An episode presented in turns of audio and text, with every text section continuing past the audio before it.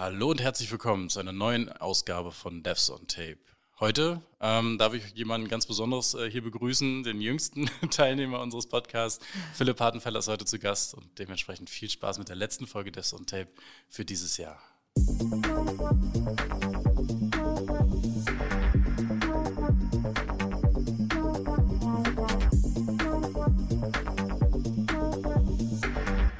Ja, Hallo zur letzten Folge des On Tape in diesem Jahr. Ähm, zunächst natürlich erstmal Hallo Caro.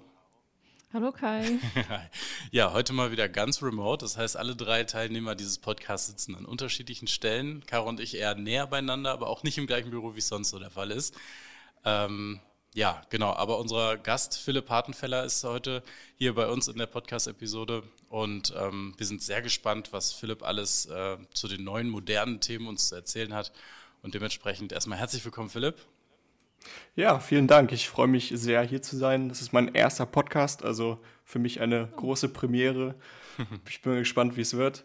Und äh, ja, ich stelle mich mal erstmal vor. Ähm, ich bin Philipp Hartenfeller, 24 Jahre jung. Wenn ich jetzt hier schon so angekündigt werde, der jüngste Teilnehmer, dann muss ich auch mein Alter sagen.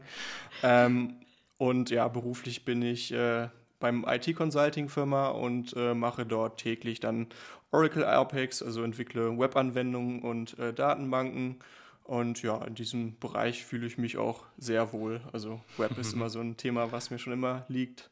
Finde ich einfach schön, dass man damit eigentlich jeden erreichen kann, dass man da mittlerweile kann ja jeder oder jeder neue Kühlschrank sogar eine Webseite besuchen oder ein YouTube-Video.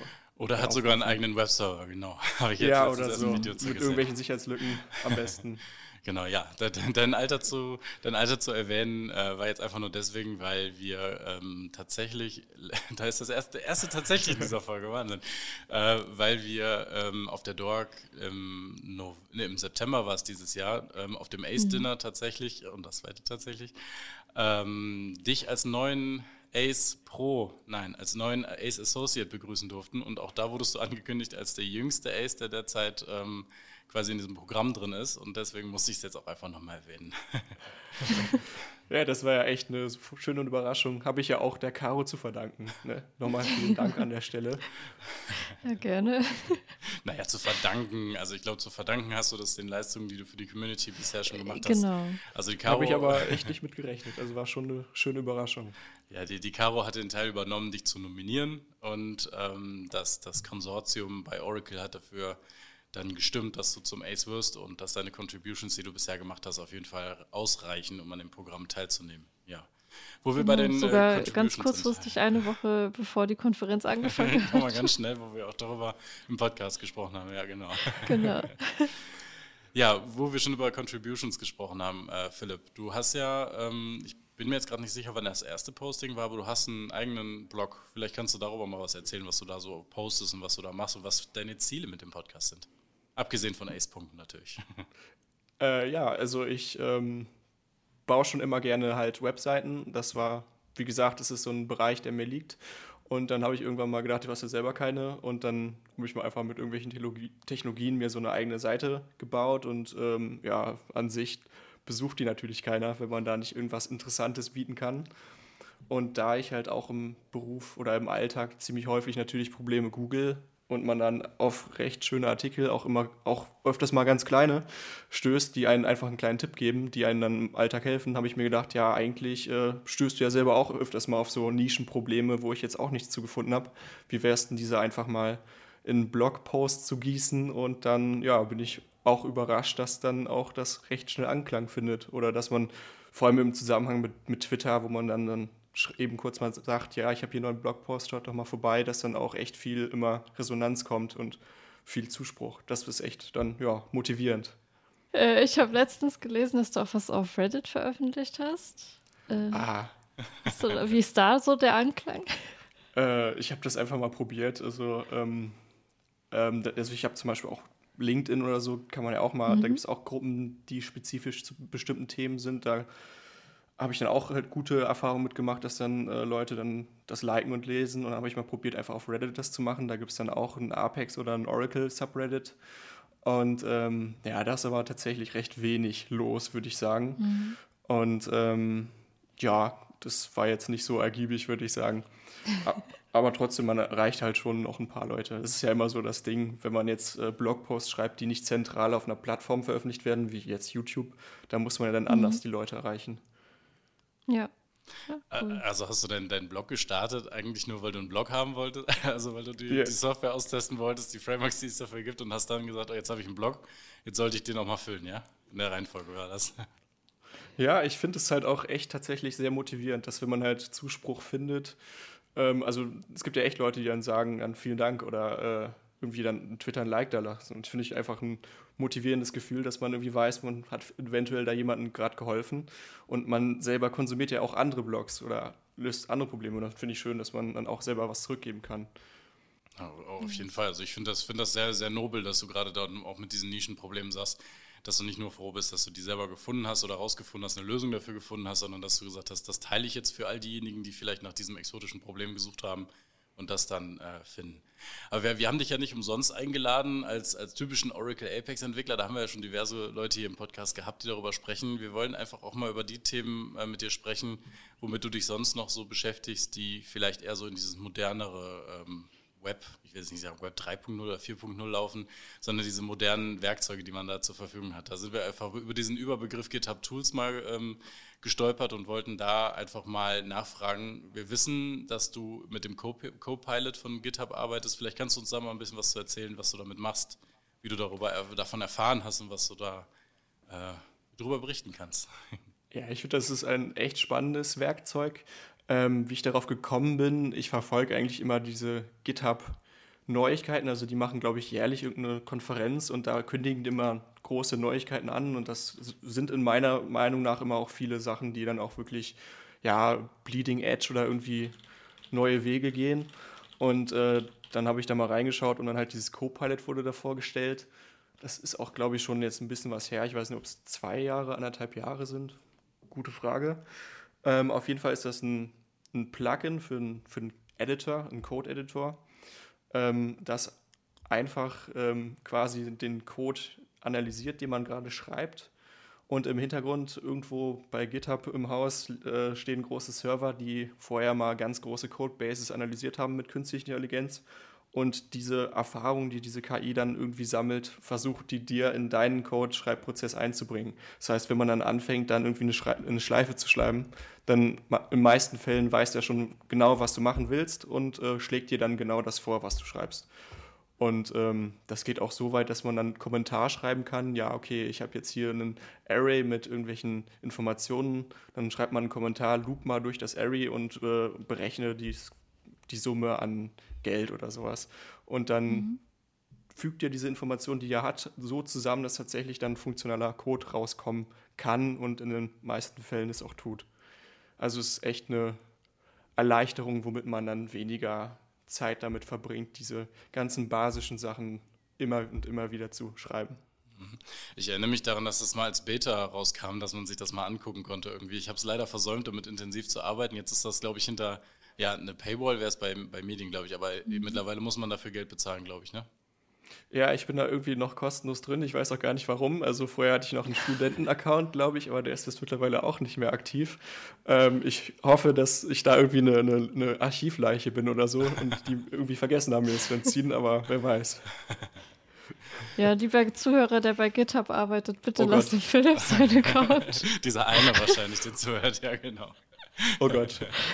ja, ist ja kostenlose Promotion. Wir sind ja nicht gesponsert in unserem Podcast, deswegen kann man ja auf jeden Fall auch die ganzen Sachen beim Namen nennen.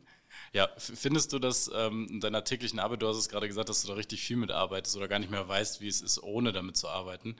Ähm, findest du, das macht so ein bisschen nachlässig beim Entwickeln selber? Also, dass das so eigentlich, naja, du gibst jetzt nur noch als Kommentare deine Anweisungen an und du übernimmst den Code dann. Findest du, dass das nimmt ein bisschen was weg von dem typischen Programmieren oder?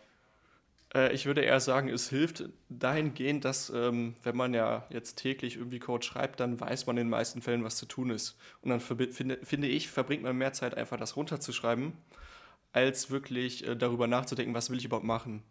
Und mit diesem Tool senke ich halt die Zeit, die ich brauche, um das zu implementieren, also den faktischen Code zu schreiben und kann dann weiter zu den wirklichen Problemen gehen. Also ich würde jetzt auch dem Tool nicht vertrauen, eben diese ganz zentralen Funktionalitäten ganz zu implementieren, sondern immer nur so kleine Fragmente. Und äh, naja, man kann halt jedes Problem in ganz kleine Fragmente zerlegen und dann bei den meisten simplen dann halt Copilot dann benutzen. Mhm. Benutzt du denn ähm, bei, bei Copilot, äh, also genau, also erstmal äh, nennen sie es ja auch selber dein AI-Pair-Programmer. Ähm, also, dass man das dann eben als ja, Hilfestellung sieht, finde ich immer ganz, ganz interessant. Und ähm, vom also ich frage mich dann natürlich, und ich habe natürlich auch schon ein bisschen was dazu gelesen, äh, was entwickelst du damit? Also entwickelst du tatsächlich auch Code für, ich sag mal, dein, die Firma ähm, damit? Habt ihr euch damit schon beschäftigt, äh, wie das dann ist mit dem, mit der Sicherheit? Also wird euer Code dann irgendwo eingespeist und analysiert oder habt ihr das deaktiviert? Was, haben wir, was hat man da für Möglichkeiten? Also beim Kunden würde ich das dann auch eher erstmal erfragen und vielleicht auch erstmal mhm. ausmachen. Das ist natürlich dann auch immer die Frage von geistigem Eigentum. Mhm.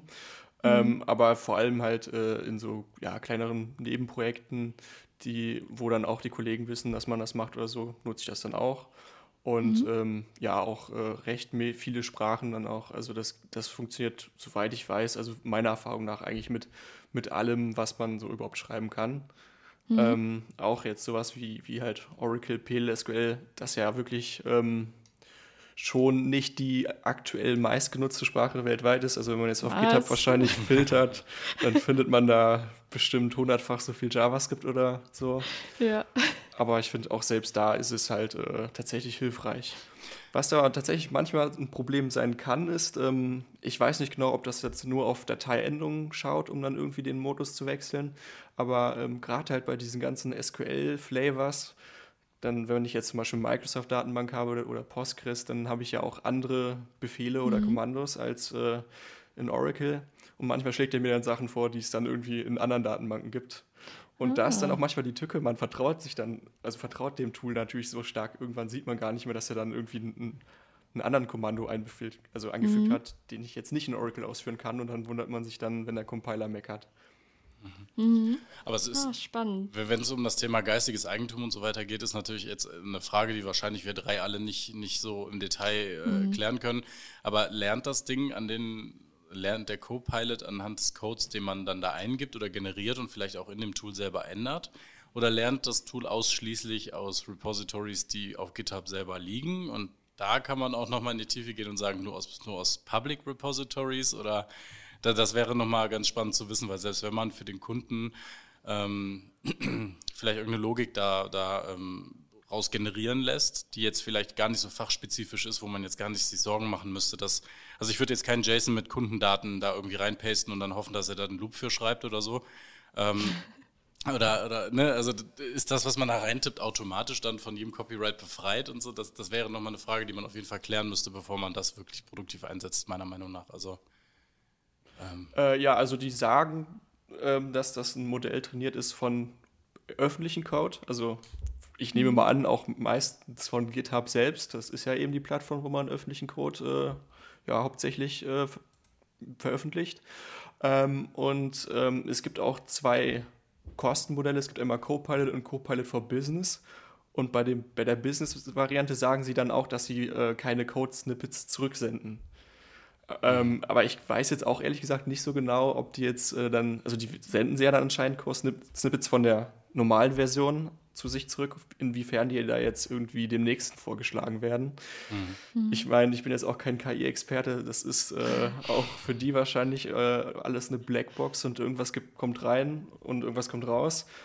Aber ich denke schon, dass das dann irgendwie auch wahrscheinlich zurückgeführt wird. Ja.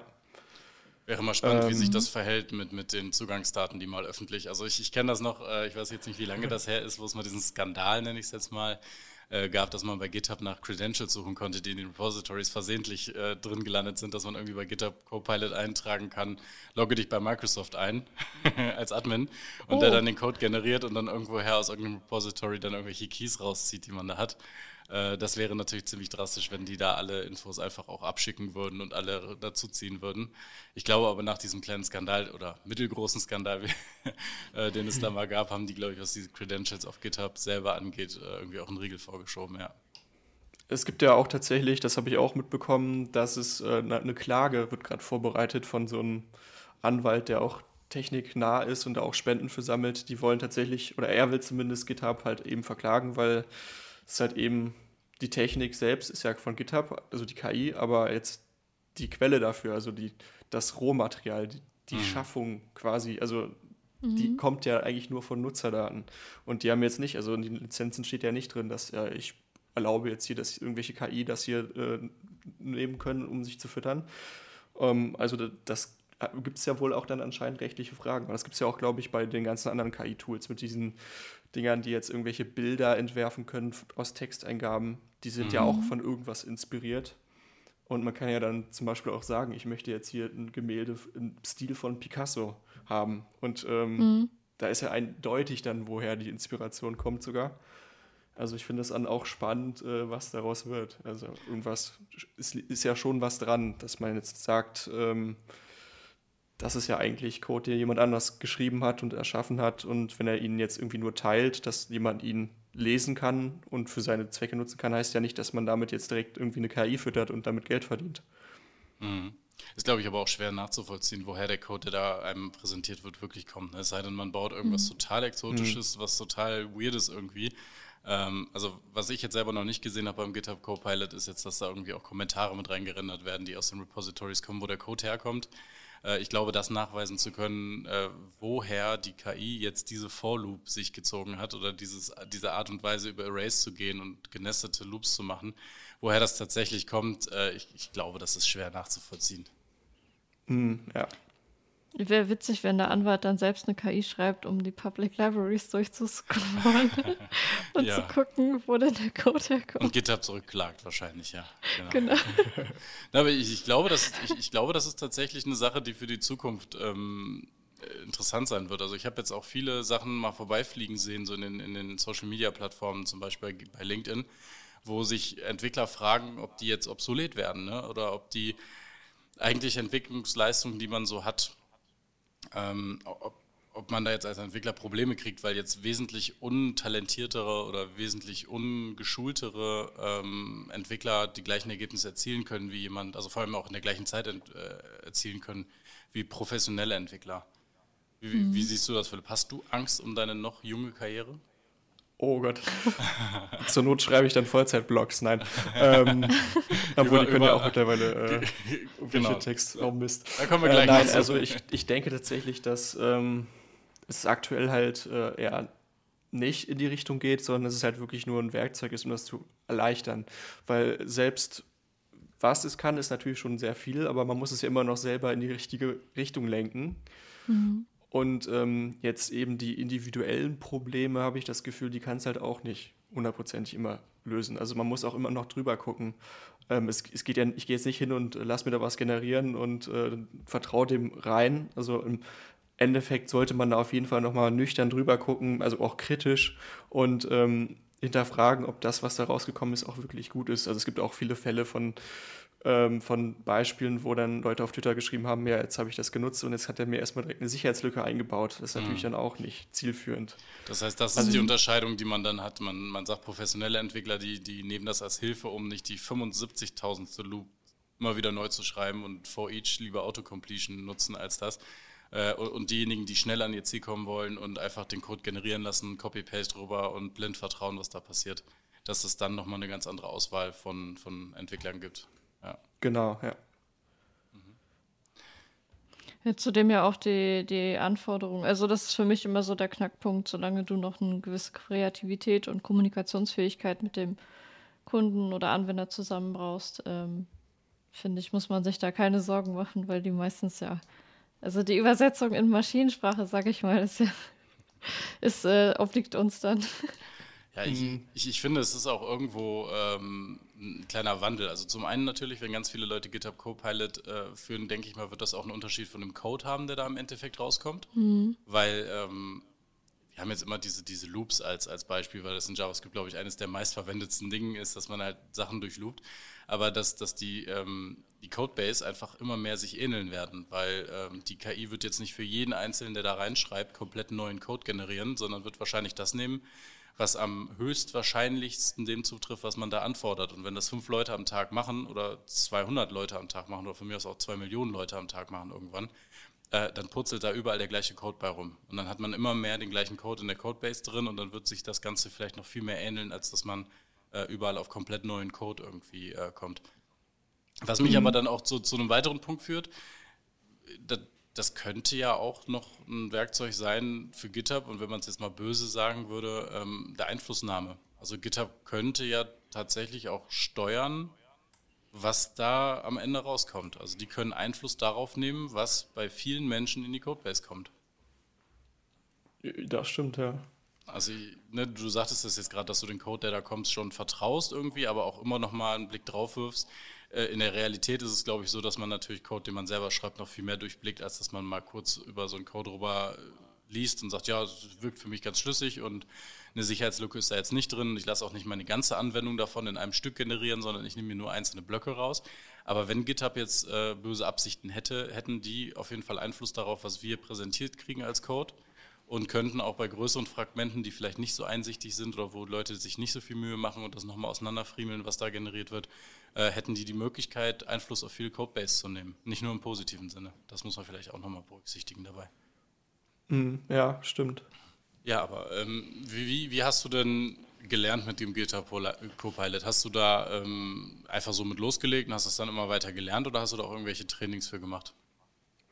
Äh, tatsächlich ähm, bediene ich es auch relativ simpel. Also man installiert sich, in, in meinem Fall nutze ich halt den Editor Visual Studio Code. Gibt es aber natürlich auch für viele andere. Und ähm, das ist halt auch recht simpel zu bedienen. Man fängt einfach an zu programmieren, wenn das Plugin installiert ist. Und dann merkt man, dass wenn man jetzt irgendwas anfängt zu schreiben, dass dann auf einmal so Vorschläge so ausgegraut quasi hinter dem eigentlichen Code, den man gerade schreibt, erscheinen. Und dann muss man Tab drücken und dann wird dieser Vorschlag eingepflegt. Es gibt auch sogar so eine extra so eine Tastenkombination, dass man irgendwie dann einen Kommentar schreibt und dann eine bestimmte Tastenkombination eben drückt und dann öffnet sich in der Seite ein Fenster und das schlägt dann irgendwie 20 verschiedene Codeschnipsel vor. Das nutze ich aber ehrlich gesagt auch nie. Also man muss noch nicht mal Copy und Paste machen. also man schreibt einfach und er macht per Autocompletion den Code fertig. Ja, das ist genau, es ja. ist wie bei den ganzen Tastaturen, die dann auch mal Wörter vorschreiben, äh, vorschlagen beim mhm. Handy. Ja. Ändert mich ein bisschen an, an, diese Idee, die ich mal irgendwann gelesen hatte. Äh, oder ich glaube, es gab es tatsächlich mal, dass man für Visual Studio Code eine Extension hatte, die automatisch die beste Lösung von Stack Overflow reingepastet hat. Mhm. Also, dass man irgendwie einen Fehler hatte und dann hat man einfach gesagt, ja, hier, geh mal auf Stack Overflow und nimm dir mal irgendeine Lösung daraus. Also, das haben da alle belächelt und jetzt gehen alle hin oder gehen viele hin und nehmen den GitHub Copilot und lassen sich den Code dann da einfach reinschreiben von offensichtlich irgendwelchen Repositories, denen vermutlich vertraut wird dabei. Genau, ja. Du hattest eben erzählt, ähm, weil das habe ich auch in vielen Demos gesehen oder auch auf der Webseite, äh, dieses Beispiel, dass man eben so einen Text eingibt, also einen Kommentar und dann ja, der Code einem quasi auch schon runtergetippt wird, sag ich mal. Das heißt, das benutzt du äh, eher nicht, sondern eher als, ja, ich sag mal, Unterstützung zur Autovervollständigung, nenne ich es jetzt mal, oder Ergänzung. Genau, ja, also der, der macht dann auch nicht nur die aktuelle Zeile, sondern der kann dann auch die ganze Schleife zum Beispiel vervollständigen. Aber das mhm. ist, bewegt sich schon immer im Bereich von, würde ich jetzt sagen, ein bis zehn Zeilen. Also es ist jetzt nicht, dass ich jetzt irgendwie, mhm. oder ich nutze es zumindest nicht so, dass ich jetzt hier eine leere Datei erstelle und sage, ja komm, mach mal hier ein PLSQL-Paket für diese Tabelle, wo alles Mögliche möglich ist. Nee, sondern wirklich ähm, nur die einzelnen Schritte, wirklich in den gesamten Prozessablauf. Schlägt der einem dann aber auch immer die eigenen Sachen auch nochmal vor? Das heißt, wenn du ein und dieselbe Sache immer wieder machst, du hast jetzt gerade das Beispiel gebracht ähm, mit so Package-Definitionen. Und wenn wir jetzt im Apex-Universum unterwegs wären oder sind ähm, und wir machen so, so eine Page-API, wenn wir sagen, wir haben eine Apex-Seite und brauchen dahinter ein PLSQL-Paket nur für diese eine Seite, wo immer ein Save-Prozess drin ist, wo immer vielleicht ein, ein Create-Prozess dran ist oder was auch immer, dass man diese kompletten Blöcke dann sich vorbereitet hat als Rohlinge ähm, ist das so, dass du bei GitHub Copilot die Sachen, die du selber immer wieder machst, auch dir selber immer wieder vorgeschlagen werden? Oder geht der dann immer ins Netz und gibt dir immer nur so die rudimentären grundsätzlichen Vorschläge? Ne, das funktioniert tatsächlich meiner Erfahrung nach auch gar nicht so gut, ähm, hm. dass der wirklich jetzt versteht, was du da machen willst oder dass du jetzt irgendeine bestimmte Funktion immer öfters aufrufst. Er versteht schon irgendwie dann auch die Variablenbenennung, dass er es halt schafft, wenn er sieht, was man für Variablen dann deklariert hat, dass er nicht dann irgendwas anderes reinschreibt, sondern schon auch die nimmt, die man auch eben schon deklariert hat. Ähm, aber ähm, also es gibt dann auch Beispiele, wo er dann auch sehr Quatsch vorschlägt. Wenn ich jetzt irgendeine Benennung oder sowas habe, dann kommt da auf irgendwas raus, was dann zehnmal Unterstrich 1 hat. Dann frage ich mich mhm. auch, wo das herkommt. Ähm, da funktioniert das dann zum Beispiel gar nicht gut. Ja. Okay. Siehst du, siehst du da irgendeine Ab also eine drohende Abhängigkeit auch? Wir haben jetzt gerade darüber gesprochen, dass immer mehr Entwickler das wahrscheinlich zu ihrem tagtäglichen Werkzeug verwenden. Äh, ist jetzt nicht so, als wäre das eine Extension, die jeder frei zugänglich nutzen könnte. Wir haben ja gerade darüber gesprochen, es gibt dann, dann eine Subscription, die man bei GitHub selber da machen muss. Wenn das mal nicht wäre, würde wahrscheinlich für ziemlich viele Leute, die jetzt damit starten oder das von Anfang an benutzen, etwas Existenzielles wegbrechen. Äh, findest du da, also du sagtest gerade, du weißt es gar nicht mehr, wie du da jemals ohne, mit äh, jemals ohne entwickeln würdest. Wenn diese Abhängigkeit wegbricht, wenn irgendwas mit GitHub ist, lass es ein Serverausfall sein, lass es eine Einschränkung des Services sein oder durch die Klage, die gerade erwähnt wurde, müssen die den, den äh, Co-Pilot erstmal offline nehmen. Würdest du da für dich ein ernsthaftes Problem sehen, wenn das plötzlich nicht mehr da wäre? Ja, das war ein bisschen übertrieben ausgedrückt. Äh, ich fände es halt einfach nur nervig, weil man eben doch diese ganzen Sachen wieder ausschreiben muss. Das ist natürlich schon eine, eine gute, ja, eine zeitsparende Maßnahme. Ähm, also ich würde es jetzt nicht, äh, nach, nach zwei Monaten würde ich es nicht mehr groß vermissen, würde ich sagen.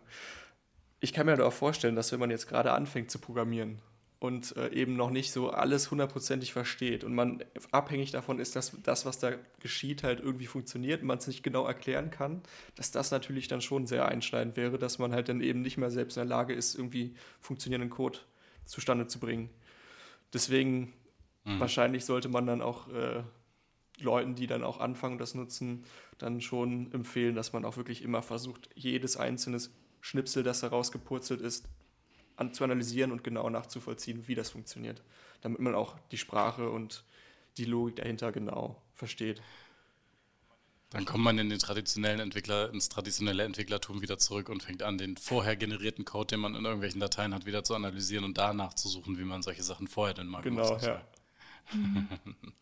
Ja, tatsächlich habe ich das auch. Also ich hatte mir in Vorbereitung auf unser Gespräch heute auch nochmal ein Video zu, von einem Entwickler zu diesem ChatGPT angeguckt. Und äh, dort habe ich auch einige Kommentare unter dem YouTube-Video gesehen, äh, wo es dann, also wo dann auch viele sich unterhalten haben über genau diese AI-Tools, äh, wie sie zur Entwicklung beitragen können, ähm, wie äh, fehleranfällig sie sind, äh, wie die Entwickler damit umgehen. Und da waren auch einige dabei, die geschrieben haben, ich weiß aber nicht, welche Sprache äh, sie benutzt haben, die ja, die geschrieben haben, dass ähm, sie äh, eigentlich mehr Zeit damit verbringen, Fehler aus dem Code, den das Ganze erzeugt, ähm, rauszufixen, äh, dass sie das dann irgendwann auch deaktiviert haben und dann doch wieder selber tippen. Also es steckt wahrscheinlich einfach noch in den Kinderschuhen und aber ich finde das ein super spannendes Konzept, weil ich mir mhm. oft denke, gerade bei so banalen Sachen, ach, ich habe keine Lust, das jetzt zu tippen, kann, kann der Rechner nicht einfach wissen, was ich denke und dann schreibt er das von selbst und in die Richtung geht das Ganze ja auch schon. Genau, ja. Also als das, als, als das noch Zukunftsmusik war, dass man irgendwie Maschinen für sich hat coden lassen, also das ist für mich gefühlt noch gar nicht so lange her, als dass ich da eigentlich nur Augen hätte rollen lassen. Äh, in, de, in dem Moment, wo, wo jemand sagt, ja, dann irgendwann haben wir Maschinen AI, die für uns den Code schreiben, dann haben wir gar nichts mehr zu tun, dann, dann ist das das neue Outsourcen, dass man alles die Maschinen selber machen lässt. Ich finde das jetzt, wenn du gerade auch den Begriff ChatGPT da in, ähm, in den Mund genommen hast, das finde ich noch fast beängstigender als GitHub Copilot. Also mhm. wenn es nur um Code geht, der Autocompletion hat, finde ich, äh, finde ich, ist das noch irgendwie, naja, nachvollziehbar, weil es ist Programmcode, der analysiert wird. Äh, es gibt sowieso Interpreter und Transpiler und Compiler, die den Code, den du schreibst, verstehen und übersetzen. Dann ist es gar nicht so fern, dass, dass man diese Sachen als etwas weiter gesehenes Intellisenz oder Autocomplete vorschlägt wenn wir jetzt ChatGPT angucken und sehen dann wirklich komplette Texte, komplette Logiken, mathematische Herleitungen und sowas, die da mhm. für einen geschrieben werden. Ich hatte mal das Vergnügen, äh, ein paar Tage mit dem Tool auch mal äh, Zeit zu haben, mich da ein bisschen reinzufuchsen, mal einfach mal ganz viele verschiedene Sachen da reinzuschreiben. und ich fand das teilweise wirklich ziemlich beängstigend, was da stattfindet. Also mhm. ich weiß nicht, wie es euch geht dabei. Ja, das, das ist dann schon, finde ich, dann auch erstaunlicher, weil man, also so, so, Code hat ja so eine bestimmte Form, die einem vertraut ist. Und äh, ich weiß nicht, Sprache, so menschliche Sprache, die ist ja immer so recht variabel. Also ich kann ja irgendwie eine Sache rüberbringen, indem ich wahrscheinlich 15.000 verschiedene Sätze bilde, so mit verschiedenen Wörtern, die mhm. unterschiedlich lang sind. Und wenn dann so ein großer, ganzer Text aus dem Nichts quasi kommt, von, man weiß ja auch, dass die KI ja genau nicht, also nicht genau versteht, was dahinter steckt, sondern es ist halt irgendwie, da wird was reingeschmissen und die hat irgendwie das halbe Internet irgendwie gescannt nach irgendwas und kann die wichtigen Teile daraus ziehen, dass man was Neues macht. Aber ähm, ich habe aber auch gehört, dass das tatsächlich auch viele Fehler tatsächlich äh, ziemlich fehleranfällig ist, dass dann irgendwelche Sachen gar nicht stimmen. Dann werden Sachen behauptet, irgendwie, dann fragt man, wer ist die und die Person, die jetzt vielleicht nicht die, die bekannteste überhaupt ist. Und dann kommt da irgendwas zurück, was vielleicht gar nicht stimmt. Wie ist da deine mhm. Erfahrung? Was vielleicht, was vielleicht bei anderen Menschen auch nicht anders wäre. Ne? Also wenn wir jetzt uns über eine Person unterhalten würden, würden wir bestimmt auch unterschiedliche äh, Aussagen dazu bekommen. Aber ich, ich bin auf das Thema dann nochmal gekommen, also ohne, dass, ich, ich habe da ja mal einfach einen Satz reingeschrieben, äh, erkläre mal das Prinzip XY äh, zu, zu einem Tool, was wir intern bei uns programmieren und habe mal gesagt, mach mal eine Beschreibung dazu, was das bedeutet. Und das war schon äh, tatsächlich, jetzt, wir haben heute die tatsächlich Folge, wir machen das alle drei. Ich muss es nochmal ins Protokoll geben hier. Äh, das war beeindruckend, wie, äh, wie, wie stark das getroffen hat, obwohl das eher so eine Nischenthematik war. Ähm, ich habe aber, ich glaube gestern oder vorgestern war es noch vom MKBHD auf YouTube ein Video gesehen, wo es äh, genau um diese Frage ging, ob die kreative Arbeit von Content-Creatern durch ChatGPT abgelöst werden kann. Und dann hat er sich vor die Kamera gesetzt und hat darüber philosophiert. Und der Plot-Twist davon am Ende von diesem 5-minütigen oder 10-minütigen Video war, dass das, was er da erzählt hat, alles aus ChatGPT kam. Oh, wie cool. Und das war krass. Er sagt, er hat das einfach auf einem Screen neben seiner Kamera mehr oder weniger, äh, hat er das dann da gehabt und hat das einfach nur zitiert, was da geschrieben wurde. Er hat sich dieses komplette, äh, diesen Text, den er da ähm, ge hat generieren lassen, mit genau dieser Fragestellung, die er im Titel hatte, hat er vorgelesen. Mhm. Und das klang aber so krass danach, als würde es wirklich von ihm geschrieben worden sein. Und es hatte Hand und Fuß, was er da erzählt hat. Er hat natürlich gesagt, also ich kann es mal kurz so, so, einen kleinen Recap davon geben. Der hat gesagt, dass ähm, Content Creation und, und das, was die Kreativen dahinter machen, keine Maschine übernehmen kann, weil ähm, da, das hat immer was mit Kreativität zu tun. So eine AI kann nur darauf zurückgreifen, was andere schon mal gemacht haben und kann das irgendwie adaptieren vielleicht, aber es ist nicht wirklich kreativer Einfluss, den man hat. Also wenn ich mir irgendwas vornehme, um irgendwas zu erstellen, dann habe ich ein Bild vor Augen, dann überlege ich mir das und dann lasse ich da so mein, meinem kreativen Sein, welches ich nicht wirklich besitze, aber es gibt ja Künstler, die sowas haben, ähm, dass, dass das keine Maschine übernehmen kann. Aber dieser Plot-Twist am Ende, dass das gar nicht er geschrieben hat, sondern eine Maschine, das hat mich wirklich zum Nachdenken gebracht. Aber also, da ist ja dann auch wieder die Frage, sagt das vielleicht auch die KI nur, weil eben doch irgendein Mensch vorher genau das in der Quintessenz wieder irgendwo anders veröffentlicht hatte, was die KI dann konsumiert hat und dann in der Stelle rausgibt. Ja. Also das ist ja dann interessant, ja. was ist dann mit, mit Themen, die halt neu dazukommen, also die die KI mhm. noch nicht gelernt hat. Wenn, wenn jetzt, weiß ich nicht, der MKBHD, wenn wir bei dem bleiben, der ist ja irgendwie, der reviewt ja das neue iPhone und das kriegt jetzt irgendeine neue Funktion, die eine Innovation ist. Ähm, wird da was, was Sinnvolles bei rauskommen, wenn man darüber was fragt? Ich glaube mhm. halt nicht. Und dann muss es immer einen geben, der ich glaub, halt einen Menschen, ja. der eben die KI füttert und sagt, irgendwie, was die neue Information ist. Ich, ich glaube, der Vergleich, den man da aber zieht, und das ist das, was ich nach diesem Video auch für mich, oder, oder wo ich auch nochmal vielleicht seine Zweifel, die er da vorgelesen hat, sozusagen, äh, äh, genannt hat. Wenn wir eine so ChatGPT zum Beispiel vergleichen, tun wir das zu einer Überintelligenz, die noch schlauer ist als wir Menschen, oder zu einem Menschen direkt? Ja, das heißt, wenn es um so ein neues iPhone geht, kann natürlich ChatGPT keine Informationen haben, die vorher noch keiner ins Netz gestellt hat. Wenn ich aber diesen Text von einem Menschen schreiben würde, muss auch der vorher sich diese Informationen irgendwo beschafft haben, damit er mir die wiedergeben kann. Genauso wie der Text, den er da gesagt hat, ähm, oder den das Gerät da generiert hat, dass Content Creator selber kreativ äh, sind und selber Inspirationen mit einbringen. Auch das sind eigentlich nur Inspirationen, die man wo, woanders schon gesehen hat. Keiner, der kreativ ist, und da bin ich eigentlich wirklich ziemlich von überzeugt, keiner, der ein Bild malt, keiner, der einen Text schreibt oder keiner, der ein Video macht oder einen Podcast aufnimmt, macht das wirklich zu 100 Prozent aus der eigenen Kreativität und aus dem eigenen Bewusstsein, sondern es hängt alles mit Dingen zusammen, die man selber irgendwo aufgesaugt hat. Mhm. Ja, wir hier nehmen Themen, die wir irgendwo gelesen haben und aufgeschnappt haben und machen daraus einen Podcast. Ein Künstler sieht irgendwo Farben, der sieht vielleicht Formen, der sieht irgendwas und daraus entsteht für diesen Künstler dann eine Idee im Kopf, wo ganz viele von diesen Inspirationen zusammenkommen und dann ein Gesamtbild, in dem Fall jetzt wirklich ein gemaltes Bild oder ein, oder ein kreiertes Bild, das, das besteht immer aus diesen ganz vielen Inspirationen, die man hat. Und ich glaube, davon ist so ChatGPT gar nicht mehr weit entfernt. Ja, man füttert das mit Informationen, das Ding lernt, wie man die Sachen zusammenfasst, übt die typischen Floskeln, die man beim Schreiben eines Textes hat. Das macht jeder Autor auf seine eigene Art und Weise. Warum sollte nicht eine Maschine auch eine eigene Art und Weise für sich entwickeln? Ähm, mir ist es nicht so vorgekommen, als würde der Text oder die Texte, die ich da gelesen habe, die generiert wurden, als, als würden die mir von einem Wortlaut oder sowas irgendwie bekannt vorkommen. Ja, wir hatten früher schon mal solche Sachen, dass man eine Fragestellung, zum Beispiel Siri oder Alexa oder sowas in die Hand gedrückt hat und die Antworten, die da kamen, waren dann, ich zitiere aus Wikipedia oder liest dann so einen Wikipedia-Eintrag durch. Und das ist ja nochmal was anderes, das, was diese Tools jetzt heutzutage machen. Die, es wirkt so, als würden die ihre eigene Formulierung treffen, würden die einen eigenen Text schreiben, der jetzt nicht mhm. dem entspricht, was man da äh, sonst hat. Ja, stimmt, da könnten dann echt dann irgendwelche Jobs dann in Zukunft wegfallen, ähm, die einfach nur äh, quasi dann vielleicht auch Agenturmeldungen, die halt nicht so die höchste Schöpfungshöhe haben, ausformulieren. Ja, ja, das, das ist nämlich genau der, der, Punkt, wo ich dann auch denke, bei so einer Newsseite, wo so Tabs oder sowas drauf sind, ähm, wo man zu einem gewissen Thema was haben möchte. Ja? Was sind die Fußballergebnisse von heute zum Beispiel? Oder fassen wir das Spiel zwischen den beiden Mannschaften zusammen? da muss sich kein Mensch mehr hinsetzen und das runterschreiben, sondern das kann im Zweifel so eine Engine selber machen. Also man hat dann so Feld oben, wo man was reinformuliert, ähm, was ist heute in der Welt passiert oder wie steht es jetzt gerade in, in, dem und dem politischen Thema. Da kann eine Maschine einem quasi on the fly einen Text generieren, der einen darüber informiert und das vielleicht sogar mit einem Flavor, was ich am liebsten habe. Das, das ist, glaube ich, so eine Überlegung, die echt weit führt. Also mhm. Man kann, man kann auf spiegel.de, man kann auf bild.de oder man kann auf ARD-Berichterstattung zurückgreifen, wenn man über gewisse Themen benachrichtigt werden möchte oder, oder informiert werden möchte.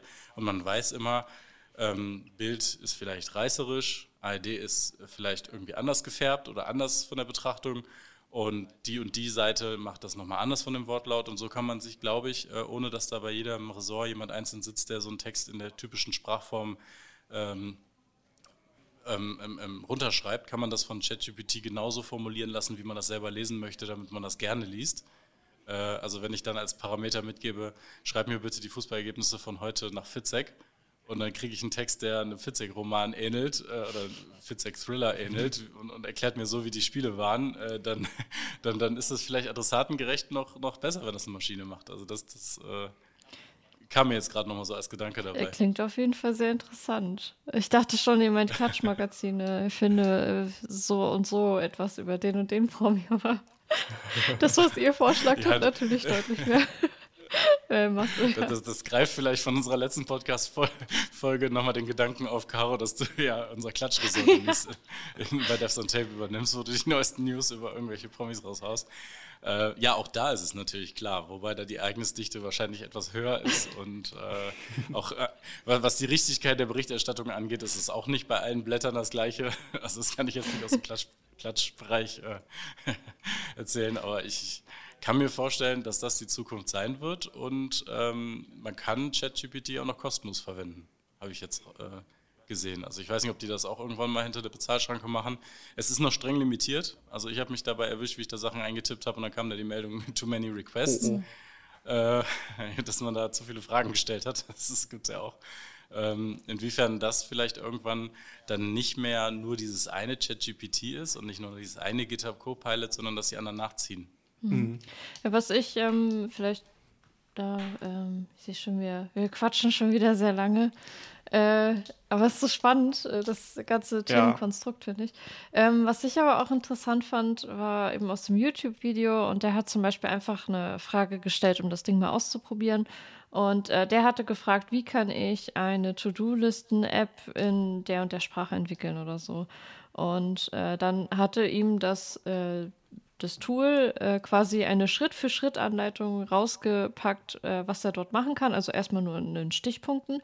Und dann hat er die Stichpunkte kopiert und auch wieder dort eingefügt. Und dann hat ihm das Tool tatsächlich Programmcode sogar vorgeschlagen, was er denn machen kann. Er hatte auch gesagt, das ist nicht perfekt, ähm, weil dort ein Modul gefehlt hat und sowas.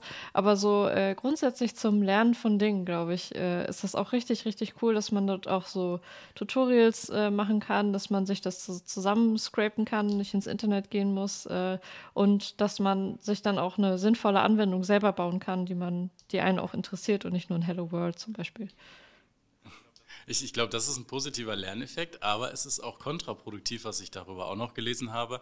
Und zwar, äh, wenn man so ein mathematisches Problem, da hatte jemand mal einfach online auf so einem Prüfungsportal von irgendeiner Schule oder von Abiturprüfungen oder sowas mal eine Mathematikaufgabe mhm. äh, genommen und hat das ChatGPT geschickt und gesagt, ähm, mach mal.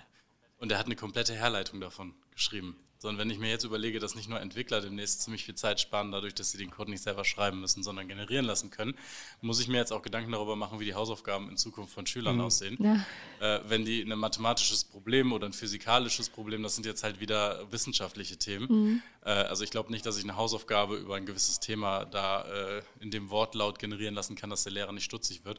Aber eine mathematische Herleitung oder ähm, Chemie, Physik und, und, und, Biologie und weiß ich nicht was. Äh, solche Sachen, die kann man da, glaube ich, in einem Handumdrehen herleiten lassen, abschreiben und schon hat man die äh, Hausarbeit einfach mal erledigt bekommen. Ja, wäre interessant zu wissen, dass wenn man dann vielleicht noch irgendwie zusätzlich, also schreibe zum Beispiel eine Gedichtsanalyse zu dem und dem Gedicht und dann noch als Achtklässler dass er dann extra auch vielleicht Rechtschreibfehler einbaut und irgendwie nicht die, die exotischen Fachbegriffe benutzt, dass man halt, dass der Lehrer auch wirklich denkt, das kommt auch, könnte von dem Schüler sein.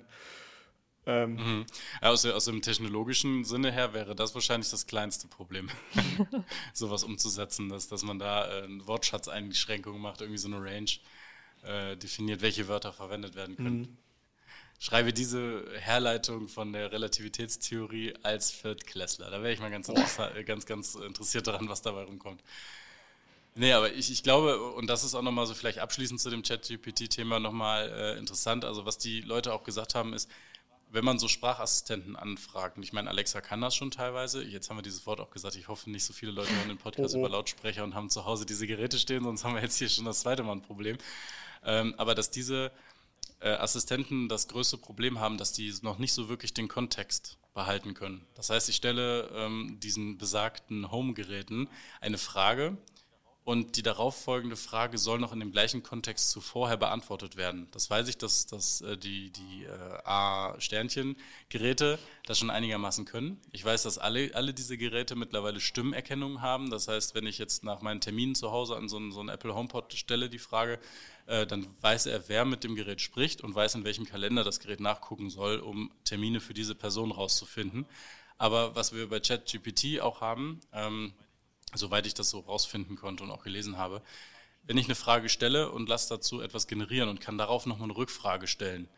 Ähm, also zum Beispiel, mache mir die Herleitung da und davon und dann gebe ich als nächste Antwort, aber hier von Philipp das Beispiel, ja bitte aber nochmal für einen Achtklässler oder diesen Bericht nochmal schreiben, diesen Bericht nochmal zusammenfassen, aber mehr mit dem Fokus auf das und das, dass diese Engines in der Lage sind, nochmal auf das darüber bezogene Thema oder die vorherige gestellte Frage nochmal ähm, Bezug nehmen zu können.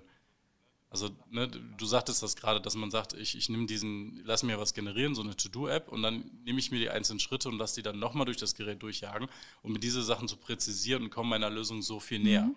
Das kommt so einem Gespräch mit einem Computer noch viel näher. Ich, ich habe noch keinen gesehen, der ChatGPT mit so einer Voice Engine verbunden hat, der gesagt hat, ich tippe es nicht rein und kriege Text zurück, sondern ich verwickelt ChatGPT tatsächlich mit so einem Sprach, ähm, äh, nicht Generator, sondern mit so einer Sprachengine dazu, mit mir als Mensch zu sprechen. Mhm.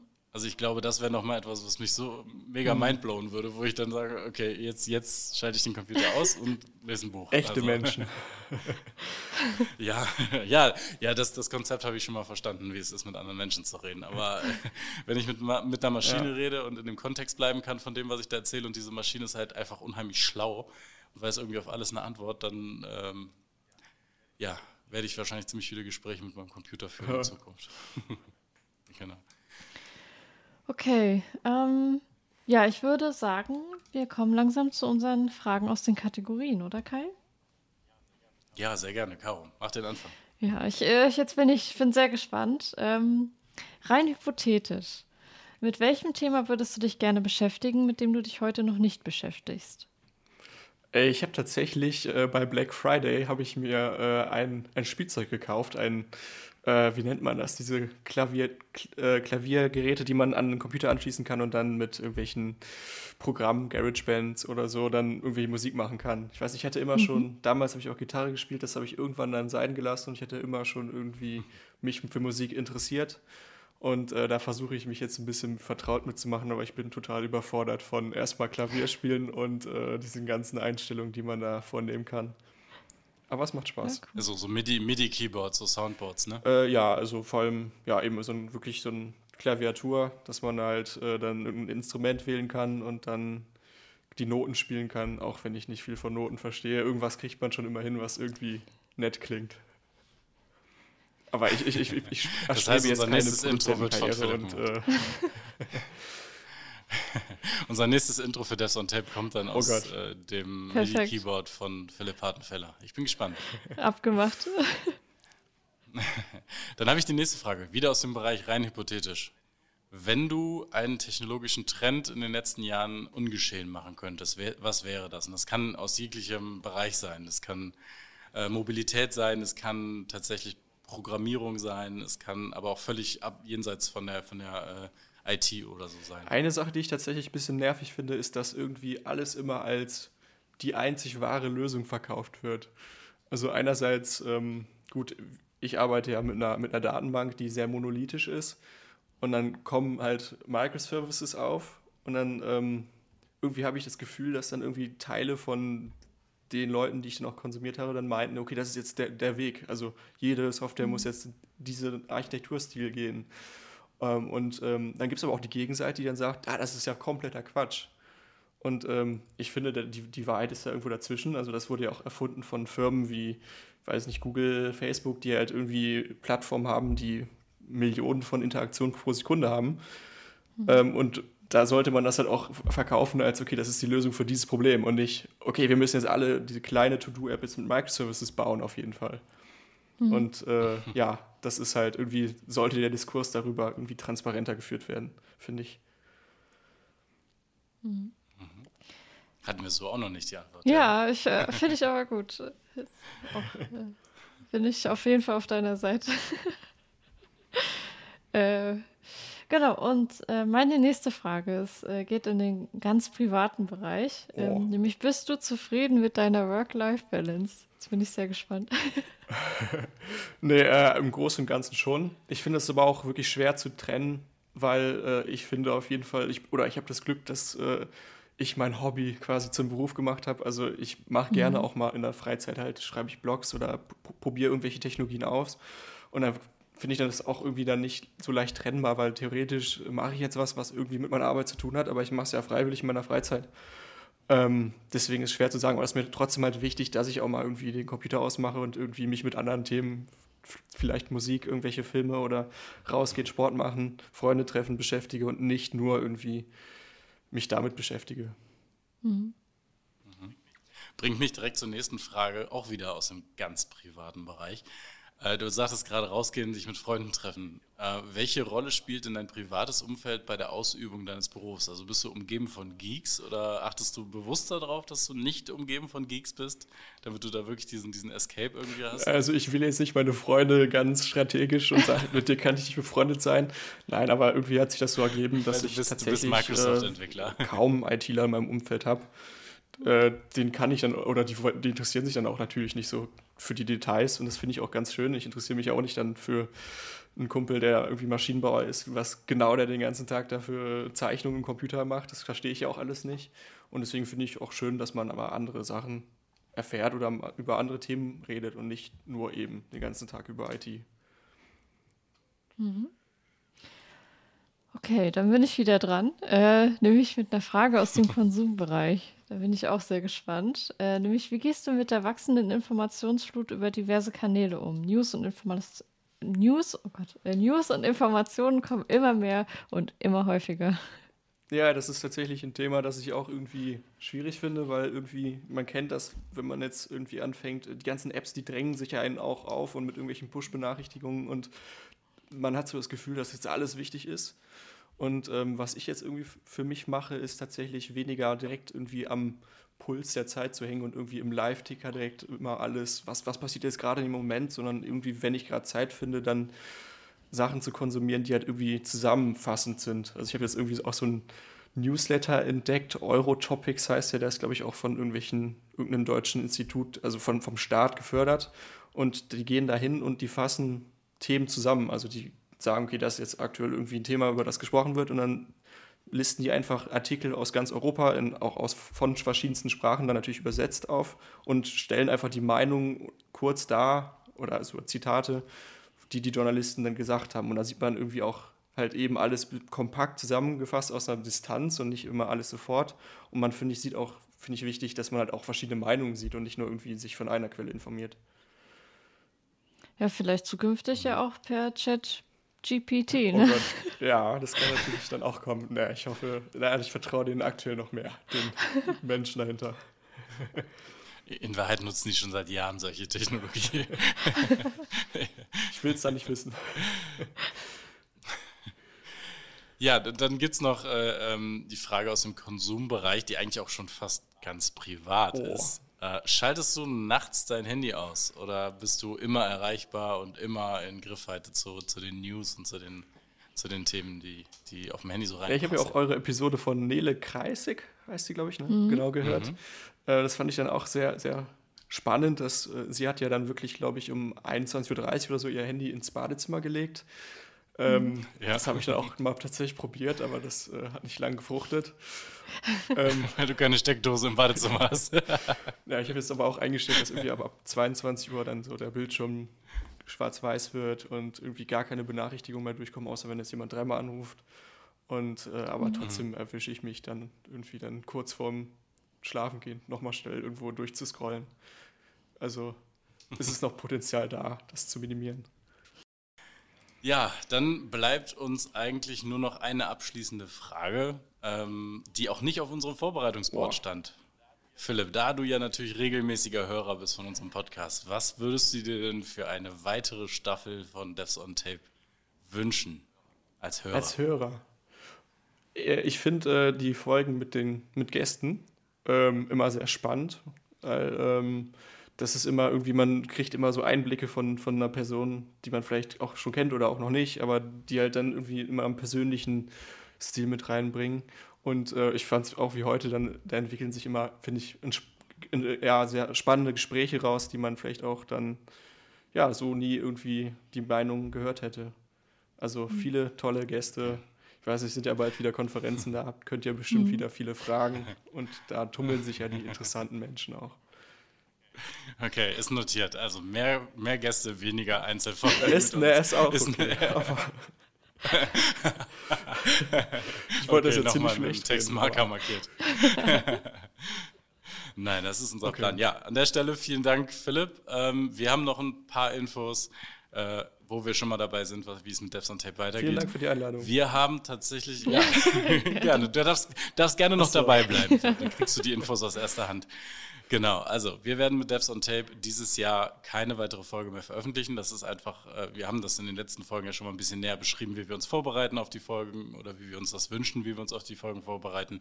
Und ähm, dementsprechend werden wir jetzt mit diesem heutigen Podcast ähm, die erste Staffel von Devs on Tape mal äh, mit einem Geschenkpapier umrappen und ein großes äh, ja, goldenes Schleifchen drauf machen. Äh, hat mir sehr gut gefallen, die, die erste mhm. Staffel. Mir hat es sehr viel Spaß gemacht und wir freuen uns dann mit der zweiten Staffel Devs on Tape im Jahre 2023 weiterzumachen. Ja. An der Stelle nochmal herzlichen Dank, Caro, für, für deine ähm, Zeit yeah. und, und, für die coolen Episoden, die wir gemeinsam hier verbracht haben. Ja, danke gleichfalls. Und ich freue mich auf jeden Fall auf die nächste tatsächlich? Staffel. tatsächlich, tatsächlich. Ich, ich, glaube, das war die Folge mit den meisten tatsächlich. Wir können ja mal nachzählen, wie viele es waren. Vielleicht waren es 24, so wie, äh, wie im Adventskalender. Naja, auf jeden Fall, ich versuche es mal ohne tatsächlich jetzt äh, euch beiden ein äh, ja, frohes Fest und schöne Tage zwischen den Jahren, sagt man ja, und ein frohen, frohes neues Jahr, einen guten Rutsch und all das äh, drumherum zu wünschen. Vielen Dank, das wünsche ich dir auch. Genau. Dankeschön. In diesem Sinne dann auch allen unseren Hörern ein äh, ja, gesegnetes Fest und einen guten Rutsch ins neue Jahr. Ja. Bis dann.